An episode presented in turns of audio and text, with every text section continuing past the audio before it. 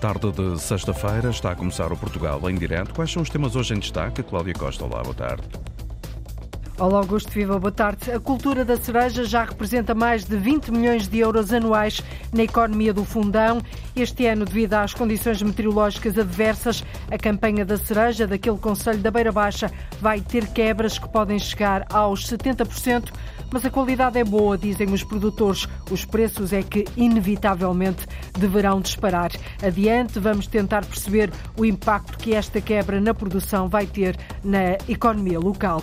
É o maior investimento em rodovia deste segundo mandato do autarca de Chaves. A autarquia transmontana vai, desembol vai desembolsar 3 milhões de euros para requalificar a ligação ao Conselho Vizinho de Montalegre. A obra, reivindicada há 30 anos, vai permitir também poupar tempo no acesso ao hospital. Vila Real de Santo António, no Algarve, é das autarquias mais endividadas do país, mas para captar visitantes, prepara para este fim de semana um festival histórico. Para ajudar a pagar o custo do festival, a autarquia conta com a taxa turística, diz que não é uma despesa, mas sim um investimento. Portugal em direto, edição para esta sexta-feira na Antena 1 RDP Internacional. Antena 1 Madeira e Antena 1 Açores.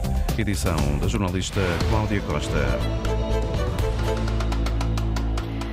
A reivindicação tem mais de 30 anos. Agora a Câmara de Chaves vai aos cofres buscar 3 milhões de euros para requalificar a estrada municipal 507, que faz a ligação a Montalegre, no distrito de Vila Real. São 16 quilómetros, mas que fazem toda a diferença, que permitem poupar tempo para quem entra na A24 ou então ir ao hospital.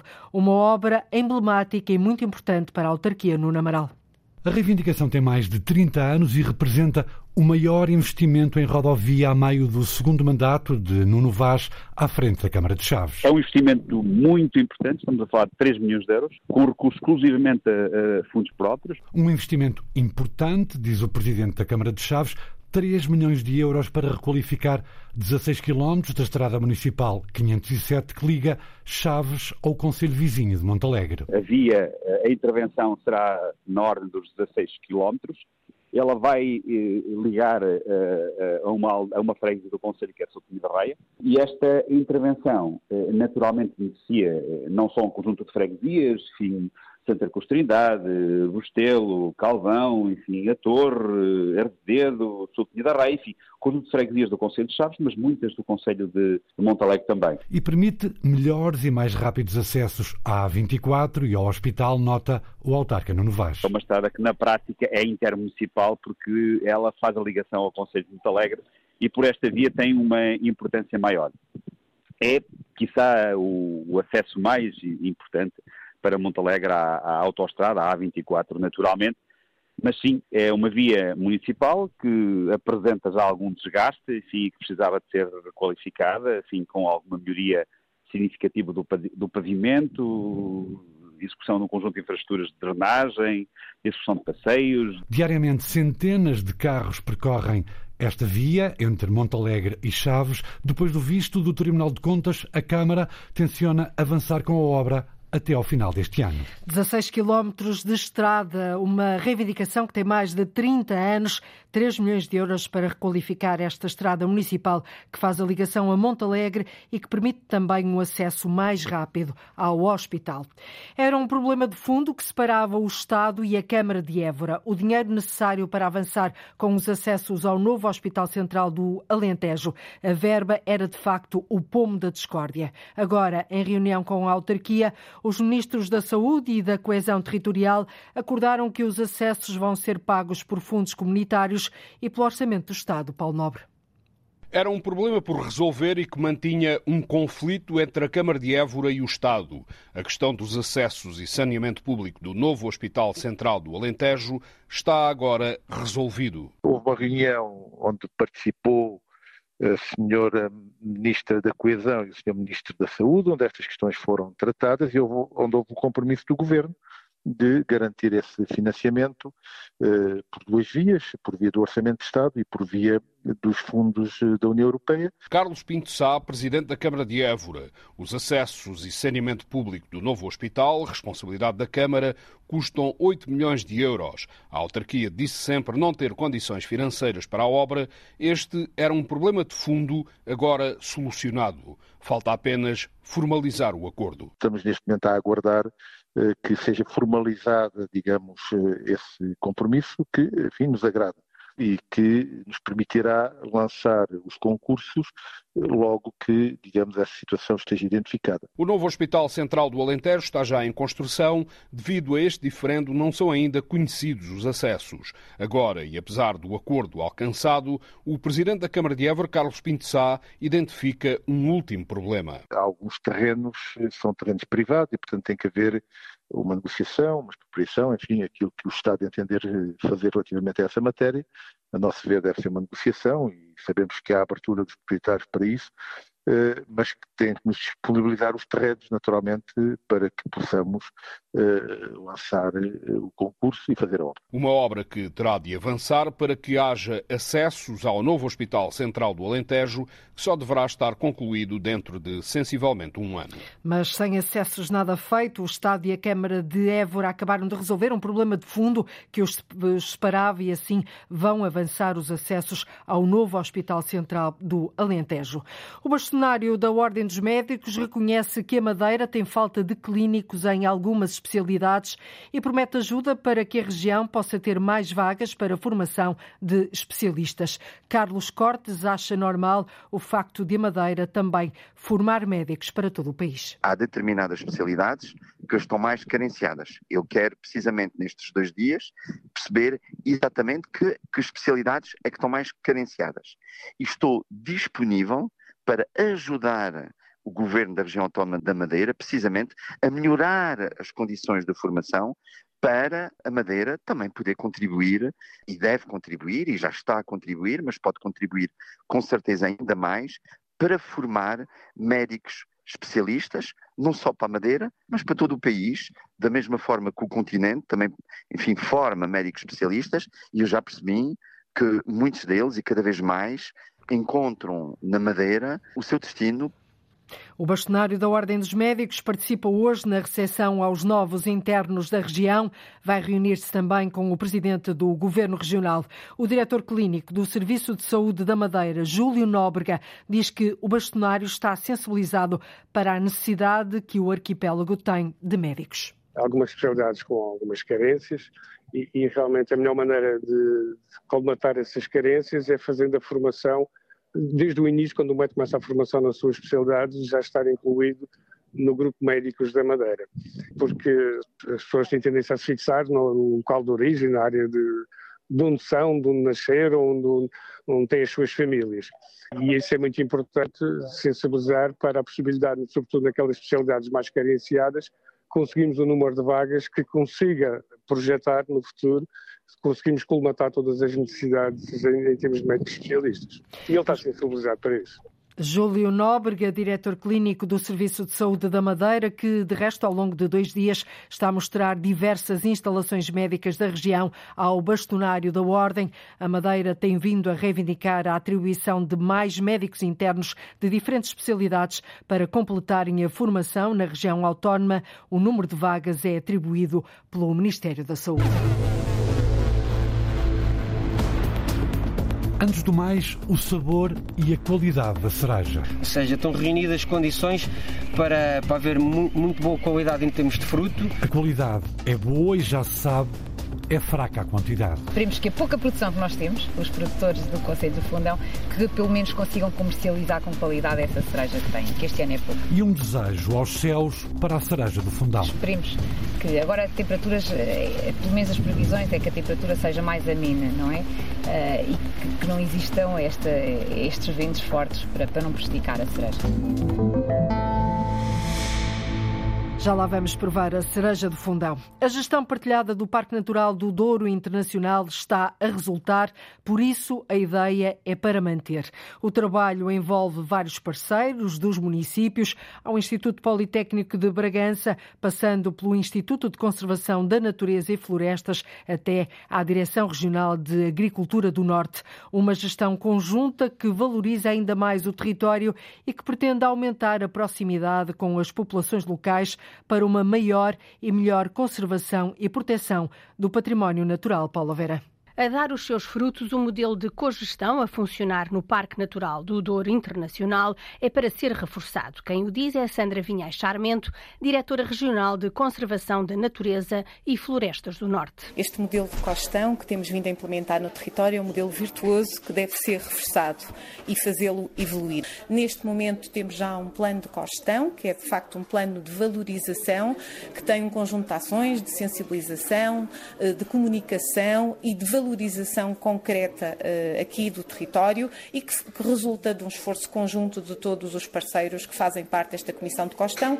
sejam naturalmente os municípios, a Direção Regional de Agricultura, o IPB, enquanto representante das academias, as ONGas e as associações que conosco uh, integraram esta Comissão de Costão e nos ajudaram a construir esta estratégia. O parque é a segunda maior área protegida do país, tem mais de 86 mil hectares, onde estão inseridas 35 aldeias dos conselhos de Miranda do Douro, Mogador e Freixo de Espada à Cinta, no distrito de Bragança, e Figueira de Castelo Rodrigo, no distrito da Guarda. São 122 quilómetros desde a barragem do Castro até à foz do rio Águeda. Nas palavras de Sandra Vinhais Charmento, a agência Lusa, este trabalho conjunto entre vários parceiros só valoriza ainda mais o território. O grande desafio é essa proximidade, essa articulação. Naturalmente temos consciência de que para conservar, para proteger, para uh, garantir que temos hoje este património. É preciso haver regras e, naturalmente, dessas regras muitas vezes resultam algumas incompreensões. Obviamente que o diálogo resolve muito destas, destas incompreensões, mas obviamente haverá mais a fazer, sendo certo que estas regras que decorrem da implementação do plano de ordenamento nem sempre são uh, bem compreendidas, mas são necessárias, obviamente, para garantir a preservação e a conservação deste valiosíssimo e notável património. O Parque Natural do Douro Internacional completou 25 anos e já está traçado o futuro para este território transfronteiriço. Criar uma área protegida única que junte o Parque Natural do Douro Internacional e o Parque Natural das Arribas do Douro do lado espanhol. Está a dar resultado e por isso é para manter esta partilha de gestão. Tem outras metas a médio prazo, como por exemplo o restauro de áreas ardidas e a preservação de espécies de fauna e flora emblemática. Vila Real de Santo António, no Algarve, é uma das autarquias mais endividadas do país, mas para captar visitantes, prepara para este fim de semana um festival histórico. Para ajudar a pagar o custo do festival, a autarquia conta com a taxa turística. Cristina Santos. As contas não estão fechadas, mas a vereadora da Cultura de Vila Real de Santo António fala num custo de 50 mil euros, em números redondos. Um custo que pesa numa autarquia que é das mais endividadas do país.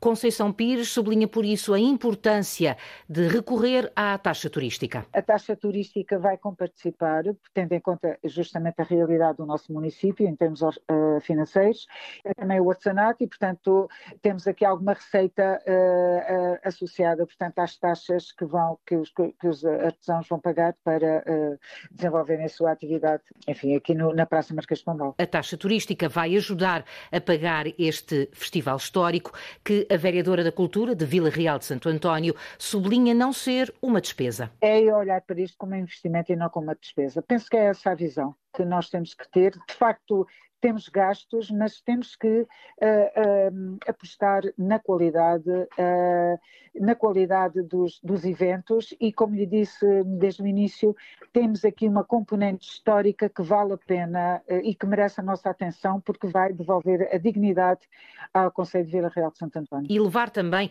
mais gente à cidade que neste fim de semana se propõe recuar até ao século XVIII. O dia principal é o dia 13 de maio, porque é feriado uh, alusivo precisamente à, à, celebração, às celebrações da, da vila uh, da cidade, não é? da Vila Real de Santo António, isto porque é a data uh, associada ao aniversário do Marquês de Pombal. E, claro, como sabemos já historicamente falando que o, o Marquês celebrou o seu aniversário durante três dias, nós quisemos de alguma maneira eh, reconstruir, diga, digamos, uma atmosfera muito associada a estas celebrações. Concertos, cortejos, todos os eventos, estes e outros, são de entrada gratuita, menos o banquete de época, 50 euros por pessoa, e o baile de máscaras, que custa 5 euros por pessoa e que propõe ao público trajar à época. Vamos ter aqui uma, uma tenda, enfim, uma estrutura de aluguer de, de para que as pessoas possam uh, trajar uh, à época, não é? O festival que a autarquia quer que se repita por mais anos termina no domingo com um espetáculo de rua que promete surpreender Vila Real de Santo António. Festival Histórico em Vila Real de Santo António começa hoje e termina no domingo. É um importante ativo económico da, da região e, da, e também de Vila Real de Santo António. A autarquia vai pagar o custo deste festival com a ajuda da taxa turística. Uma da tarde, 30 minutos, precisamente, em Portugal continental e na Madeira, menos uma hora nos Açores. Damos agora um salto até à Beira Baixa.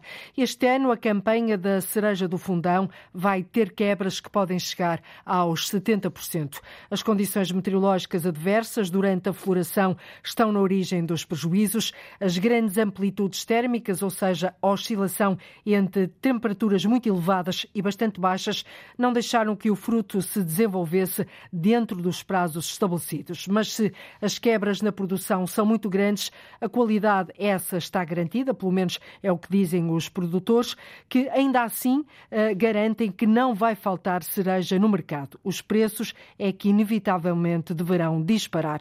O jornalista Paulo Brás foi tentar perceber as causas e os efeitos que esta situação vai trazer para a economia local, uma vez que a cultura da cereja já representa mais de 20 milhões de euros anuais na região região da Beira Baixa. Há poucas semanas estivemos aqui neste pomar da Susana Salvado, verificámos que estava bastante florido.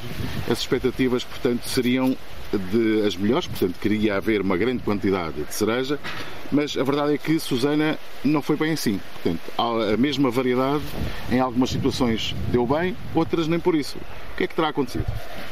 Uh, nós tivemos uh, temperaturas muito frias um, numa altura de floração e que já estávamos até em vingamento, em alguma fase de vingamento, quando, quando viemos cá na última, na última vez. E o que aconteceu foi que as que já tinham vingado, muitas delas, muitas delas acabaram por cair. E outras estavam em floração, muitas delas a flor também acabou por, por, por já não, por não, não vingar. Até dentro da mesma, as variedades intermédias tardias foram altamente afetadas e depois até dentro da mesma variedade temos discrepâncias muito grandes, que há muitas árvores que acabaram por não resistir temos filas praticamente sem, sem, sem cerejas na, em determinadas variedades. É o caso onde estamos neste momento. Eu vejo aqui, por exemplo, atrás de nós uma árvore que está aparentemente bem carregada de cereja, ao lado uma da mesma variedade, não tem praticamente nada. Exatamente. Nesta, esta mesma ao lado e até a que está por trás desta e depois a fila toda, tem ali durante a fila talvez só mais uma árvore também assim, com, com a produção que seria expectável. Portanto, temos uma quebra muito grande no, no conceito de fundão, a qualidade está garantida, bons calibres, temos um grau de brix muito bom, portanto são doces, são, têm calibres bons, mas realmente temos uma quebra enorme. Que deve... No seu caso, por exemplo, qual é que era a sua expectativa de produção e qual é que pensa que poderá ser? A minha expectativa de produção poderia chegar até às 160 toneladas, andaria ali entre 100 e 160, porque nós sabemos que nunca é aquilo que é o ideal, no entanto agora talvez não tenhamos aqui, uh, sei lá, não, talvez não consigamos as 50 toneladas que é uma quebra enorme, muito, né? portanto arronda os tais 70%. Os tais 70%, sim, sim, sim. Foram quebras enormes no, no Conselho do Fundão. Realmente são menos cerejas, portanto, a partir dos calibres são, a qualidade está garantida, os calibres são grandes, mas é uma quebra muito, muito grande. Portanto, é, mas já estão no mercado, vocês já conseguiram já introduzir no mercado, no mercado não é? Já estamos no mercado. Estamos no mercado desde, desde o final de, de abril. Bem, e como é que tem estado as saídas? Tem as pessoas, é óbvio, são as primeiras que têm estado a procurar muito, não é? Sim, uh, exatamente. A, a, procura é grande. a oferta é que ainda é, é, que ainda é escassa. Muito bem. Até inclusivamente este vento que se faz sentir, penso que dá para notar, inclusive pode prejudicar as cerejas, não é? Porque elas acabam por eh, bater umas nas outras. Exatamente. Isto também acaba por, esperemos que agora as temperaturas, eh, pelo menos as previsões é que a temperatura seja mais amena, não é?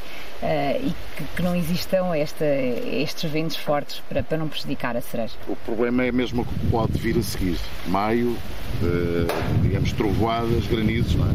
Sim, esperemos que não venha isso. Ou seja, esperemos que a pouca produção que nós temos, os produtores do Conselho do Fundão, que pelo menos consigam comercializar com qualidade essa cereja que têm, que este ano é pouco. Muito bem. E agora estamos uh, com uh, Filipe Costa, que ele é o gerente da Associação de Fruticultores Ser Fundão, ao mesmo tempo também é produtor. Mais tecnicamente, uh, gostaria que nos explicasse concretamente o que é que aconteceu. Que fenómeno foi este que aconteceu este ano, quando tudo levava a crer que havia uma grande produção prevista, porque houve muita floração. A verdade é que não é tanto assim, houve quebras enormes. O que é que aconteceu para que tenha acontecido esta situação? O que se passou foi que no, no período que, hum, que mediou a floração, desde a última quinzena de março até à primeira quinzena de abril, desde a zona sul da Gardunha até à zona norte da Gardunha, o que se passou foi que tivemos em, em determinados períodos deste intervalo temporal tivemos eh, formação de geada em, em, em alguns dias de, desse período, mais, mais, concretamente no final de, de, março, e depois, consequentemente, passado com uma, diferença de 2, 3, 4 dias, tivemos dias completamente atípicos de temperaturas em algumas zonas superiores a, a, a 30 graus, ou seja, esta elevada amplitude térmica, estas oscilações de temperaturas desde temperaturas negativas noturnas até temperaturas extremamente elevadas durante, durante o dia, uh, fez com que a polinização e a, e a fecundação da, das flores não se, não se conseguisse dar devidamente e uh, ocasionou muitos baixos vingamentos na, na, nas cerejeiras, o que, o que culmina com quebras bastante significativas de produção produtividades muito baixas por, por hectare. Portanto, aqui podemos chamar de um choque térmico eh, nas árvores, é isso? E, exatamente, exatamente. Devido a, a, às características muito específicas da meteorologia neste período específico da, da floração, as plantas não, não, fisiologicamente não se conseguiram adaptar a estas excessivas oscilações térmicas e daí nós estamos a constatar em algumas zonas quebras eh, superiores a, a 60%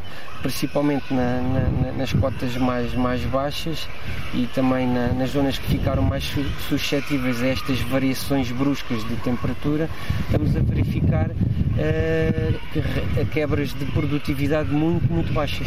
Com tudo isto, falemos agora de impactos, impactos, por exemplo, para a economia regional e local, obviamente. O que é que está a acontecer agora? Há aqui quebras que já falámos quase na ordem dos 70%. Isto tem um impacto muito grande, não é? Muito, muito, muito, porque a, a, a fileira da cereja aqui na região é um dos motores económicos, sendo, sendo uma região da Cova da Beira uh, com um tecido, um tecido empresarial agrícola muito, muito vincado, não só pela, principalmente pela, pela cereja do fundão, mas também pelo próprio pesco da Cova da Beira, uh, a cereja tem um impacto muito, muito grande em termos de, de, movimento económico, ou seja, quer direta, quer indiretamente, isto vai ter repercussões muito, muito nefastas para, para, para a própria economia. E mesmo a própria fileira especificamente vem de, de anos com, com problemas uh, elevados ao nível do, do aumento substancial dos fatores de produção, quer ao nível dos fertilizantes, quer ao nível do, dos, dos combustíveis, quer a, a própria mão de obra tem, tem vindo a, crescer e depois a, a própria carga fiscal associada ao custo da mão de obra também é extremamente elevada. E tendo os pomares com quebras bastante assinaláveis, vai aumentar ainda mais o próprio custo da mão de obra. Por isso mesmo, também há diferenças inclusive de preços. Vocês, o vosso preço neste momento, ronda qual é, os valores, que valores é que têm? Uh, depende dos calibres, mas o preço médio deve, deve, deve rondar aí os 7, 8 euros. 7, 8 euros. E há locais onde estão a ser vendidas por 3, 4 euros, portanto não quer, não, quer dizer que não são de origem daqui do... do... Não são de certeza. E se for uma cereja de calibres elevados, o preço é, é muito mais elevado. Portanto, a tendência é realmente este ano o preço aumentar um pouco mais por causa devido à falta de quantidade. O preço tem que aumentar, porque a mão de obra aumenta, portanto, para nós escolhermos numa árvore aqui, não é, estas quantidades nós vemos, porque nós vamos ter que passar nas árvores todas e, portanto, a mão de obra fica muito mais cara, como todos entendemos e isso vai fazer obrigatoriamente aumentar os preços. Portanto, isto é nas uh, variedades mais precoces, chamemos assim, as que estão mais. Agora, as mais tardias, prevê-se que as coisas melhorem um bocadinho ou não? Não, no nosso caso temos variedades tardias muito afetadas também, no nosso caso. Uh, e existem mais casos assim, de variedades tardias muito afetadas, porque a flor também foi muito afetada com estas, com estas Vocês, geadas. por exemplo, para este ano a Serfundão, tinha que previsões é que tinha para eh, a Serfundão, neste momento, para a área que tem em plena produção, tem uma capacidade produtiva de cerca de 1000, 1100 toneladas. Nós, com o impacto desta, desta quebra produtiva, a nossa estimativa provavelmente não irá ultrapassar as, as 450, na melhor das hipóteses, as 500 toneladas de, de cereja a, a, ser, a ser comercializada nesta campanha.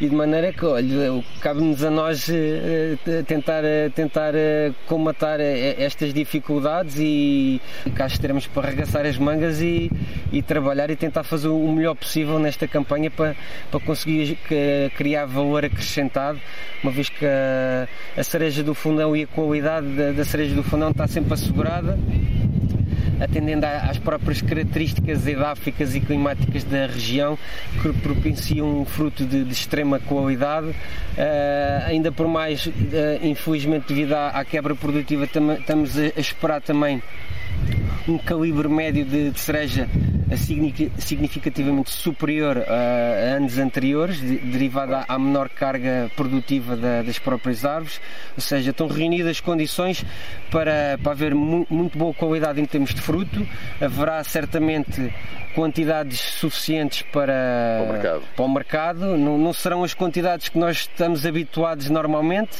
mas, mas eh, não, não deixará de, de, de faltar cereja do fundão nos mercados e para fazer, para cumprir os desejos de muitos, muitos consumidores que estão, aguardam quase um ano para, para, para, para começar a, a degustar a, a cereja do fundão. Dos pomares do fundão saem anualmente em média 7 mil toneladas de cereja, o que representa já mais de 20 milhões de euros na economia local. Este ano tudo pode ficar pela metade. É, as condições meteorológicas não têm ajudado, como o vento, por exemplo, bem audível nesta reportagem do jornalista Paulo Brás, que foi para o terreno, por isso a produção de cereja do fundão teve uma quebra de 70% e isso vai ter um impacto sonoro grande, considerável na economia local. O pescado capturado na Madeira no primeiro trimestre deste ano rondou as, 900, as 809 toneladas e gerou receitas de primeira venda na ordem dos 4,2 milhões de euros, é o que acaba de indicar a Direção Regional de Estatística. De acordo com a autoridade madeirense, as quantidades capturadas registaram um aumento de 1,2% e o valor da primeira venda subiu 39% face ao mesmo período do ano passado.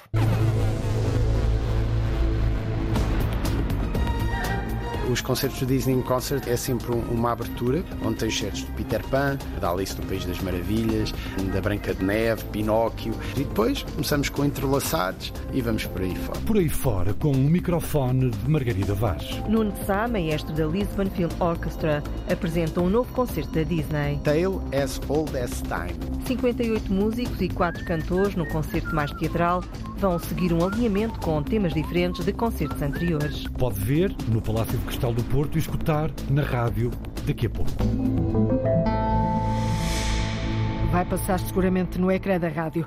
A Câmara de Óbitos comprou o convento de São Miguel das Gaieiras, o monumento do século XVII, e comprou à comunidade intermunicipal do Oeste no valor superior a um milhão de euros. O autarca diz que o investimento é mais uma forma de dinamizar o território, a economia e a comunidade também agradece Sara Almeida.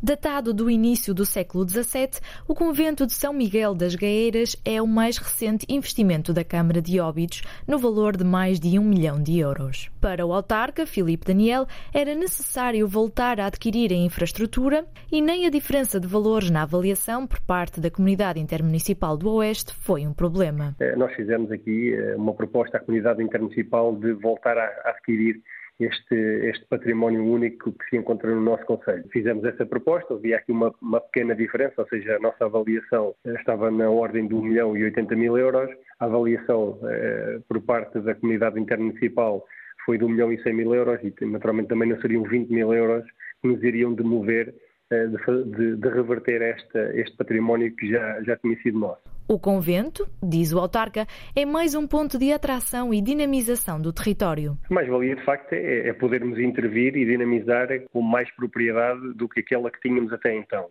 E o espaço é, é de facto surpreendente. Temos feito cá algumas iniciativas uh, ligadas também à, à, à atividade musical Uh, e que a comunidade uh, acaba por agradecer muito o facto de o fazermos e dinamizarmos neste mesmo espaço, porque tem, tem, tem características únicas e de facto estava subutilizado por ser um, um, um equipamento ou uma infraestrutura pertença da comunidade intermunicipal. Por agora, ficam a faltar algumas das obras de manutenção para que o convento de São Miguel das Gaeiras possa funcionar em pleno.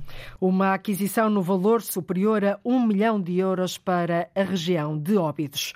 Uma investigadora do Instituto de Tecnologias Interativas da Madeira desenvolveu duas aplicações informáticas para tornar mais atraente a experiência de visitar o Museu de História Natural do Funchal. O objetivo é captar a atenção, sobretudo dos mais jovens dos adolescentes, Cláudia Ornelas.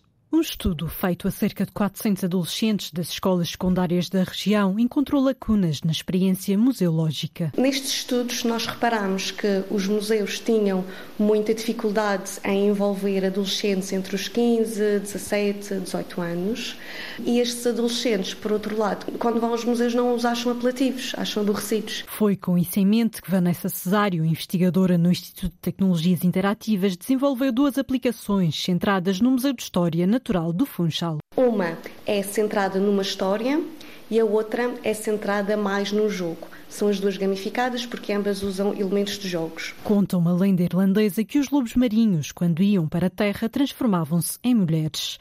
A partir dessa lenda foi criada a história de uma aplicação. O Museu de História Natural era o palácio da família Os Conde de Carvalhal. Então pegamos por aí em que colocámos esta, esta lenda que é irlandesa, não é? Colocámos aqui na Ilha da Madeira em que nós temos um casal que se vai casar, mas não é um mar de rosas. A rapariga, ninguém sabe, ele, o próprio noivo, não sabe. Quando vai ao mar, quando tem a sua pele de lobo marinho, a sua capa, transforma-se no lobo marinho, mas se estiver em terra e se não tiver a sua tal capa, não consegue ir para o mar e não se consegue transformar no lobo marinho. A outra aplicação é baseada em jogos. O fantasma de Xavier vagueia pelo seu palácio durante a noite. Eles vão descobrindo que existe qualquer coisa no museu, mas têm de ir colecionando espécies. E cada espécie está na aplicação com uma sombra. E eles têm de ver qual das espécies dentro daquele imenso museu corresponde àquela sombra. Um jogo que ganha outros contornos com espécies em 3D e um puzzle que dá origem ao mapa que serve para desvendar um mistério. Animais malditos, criaturas repugnantes, não só mataram quem eu mais amava, também fizeram questão de invadir o meu palácio. Maldição! Para já, estas aplicações estão em fase de testes, por isso ainda não estão disponíveis para o público.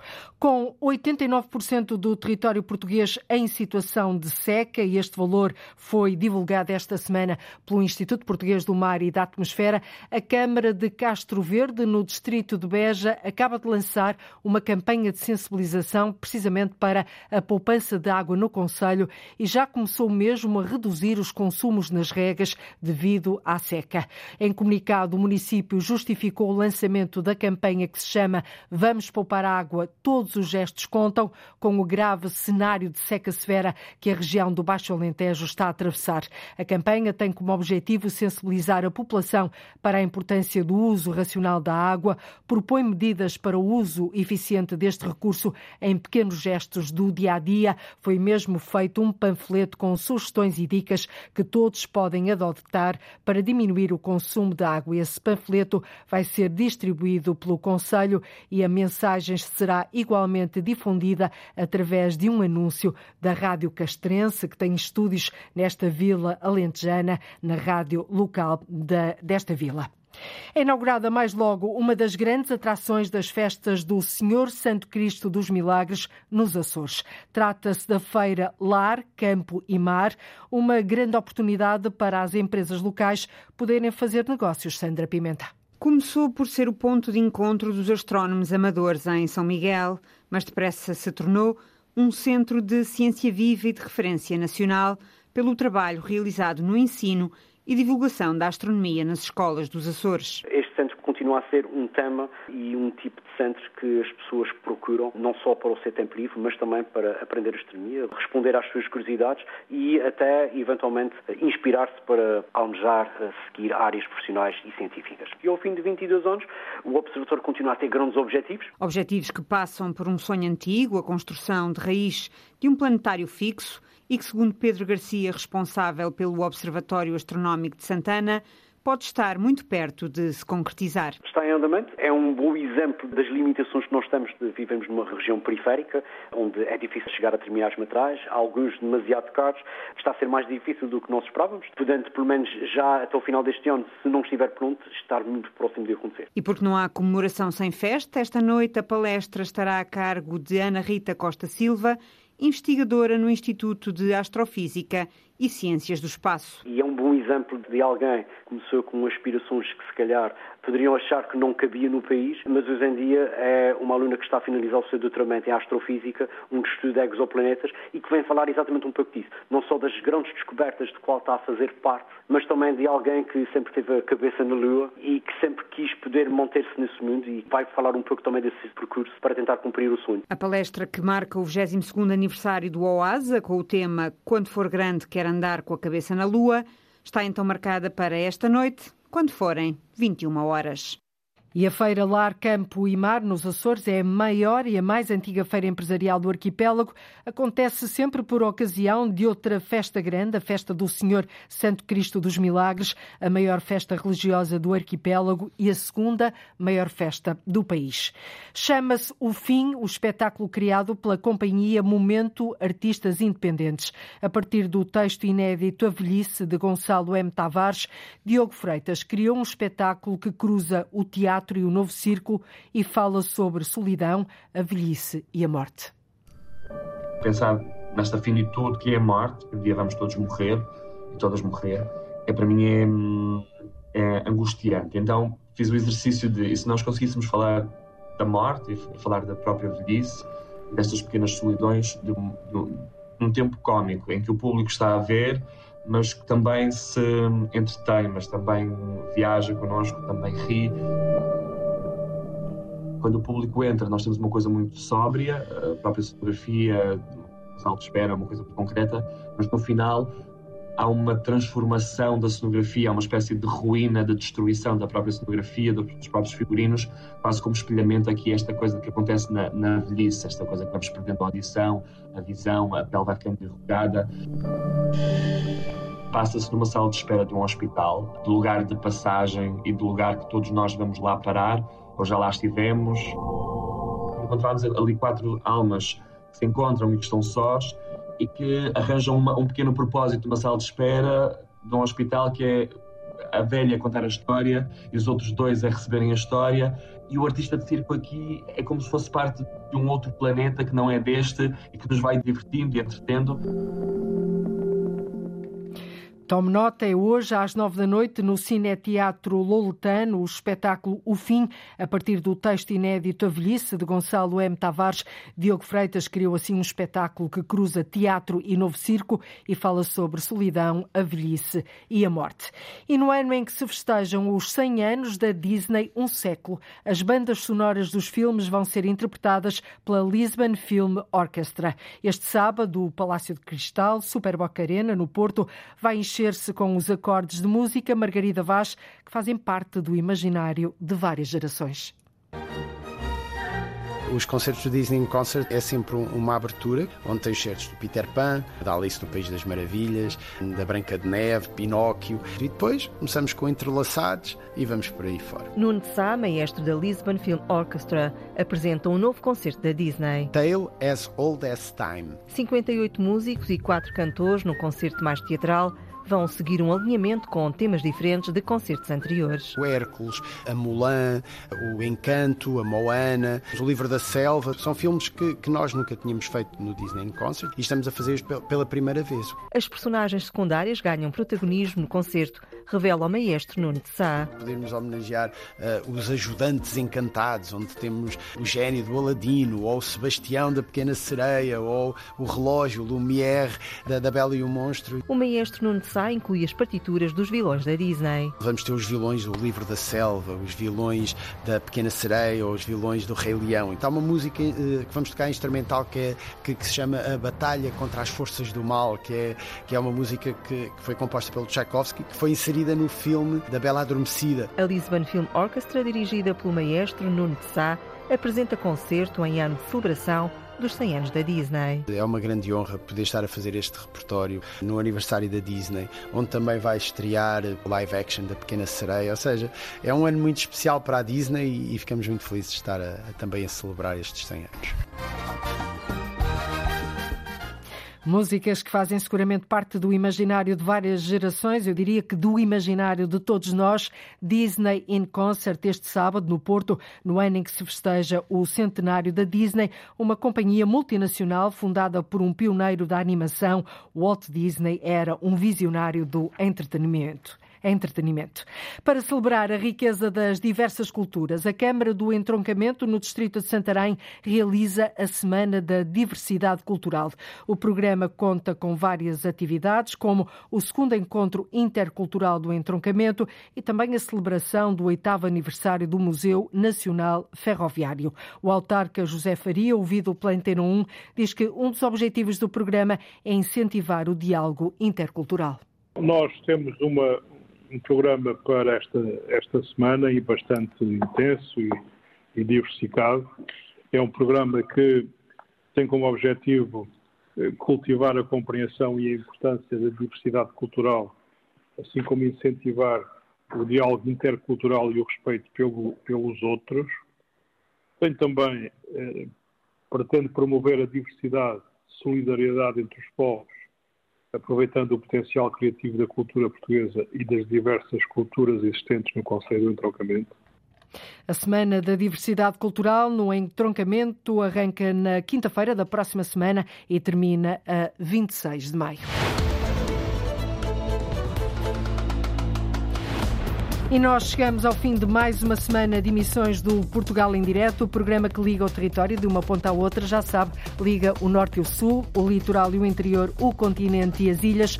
Caso não consiga escutar o programa em direto aqui na rádio, pode sempre recorrer à internet ou através de podcast ou então através da RTP Play. Não há forma de nos escapar. Nós voltamos na próxima segunda-feira. Desejo-lhe, em nome de toda, a, eh, de toda a equipa, um excelente fim de semana. Muito boa tarde e bom fim de semana então. Termina aqui o Portugal em direto, edição da jornalista Cláudia Costa.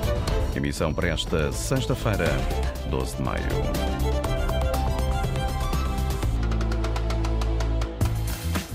Antena 1.